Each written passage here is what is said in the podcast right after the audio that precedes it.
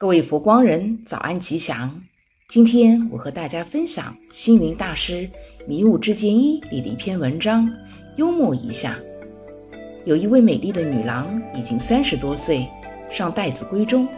有人问她为什么还不结婚，她回答说：找不到幽默的男人。过去的婚姻，女方都要求男士要门第高贵、书香世家，要有田产财富，或是学业有成等等。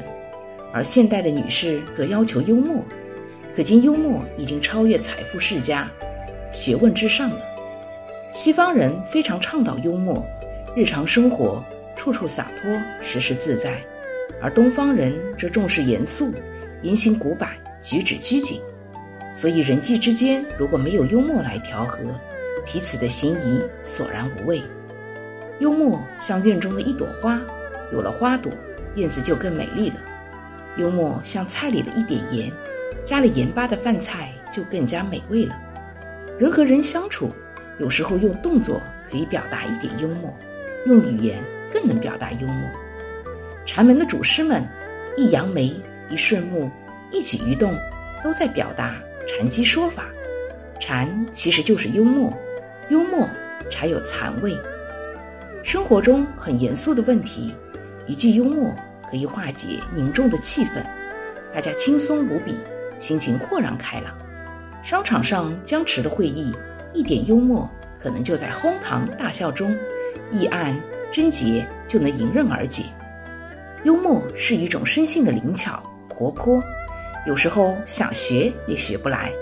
幽默必须从小培养一种与人分享、共乐的雅量，才能有幽默的习惯。男人赚钱维持家用，不如有一些幽默，更能增加全家的欢乐。女人化妆美丽，增加妩媚。假如能在语言上增添幽默，更能增加家居的情趣。幽默不能伤人，幽默不是恶作剧，幽默要能一笑免冤仇，幽默要能让对方感到会心的甜蜜。幽默要锲而不屑，幽默是善。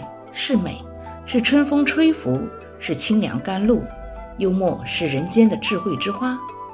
有个小兵出外买了两只鸭子，提在手上，回营时被团长看到。团长问：“手上拿的是什么东西？”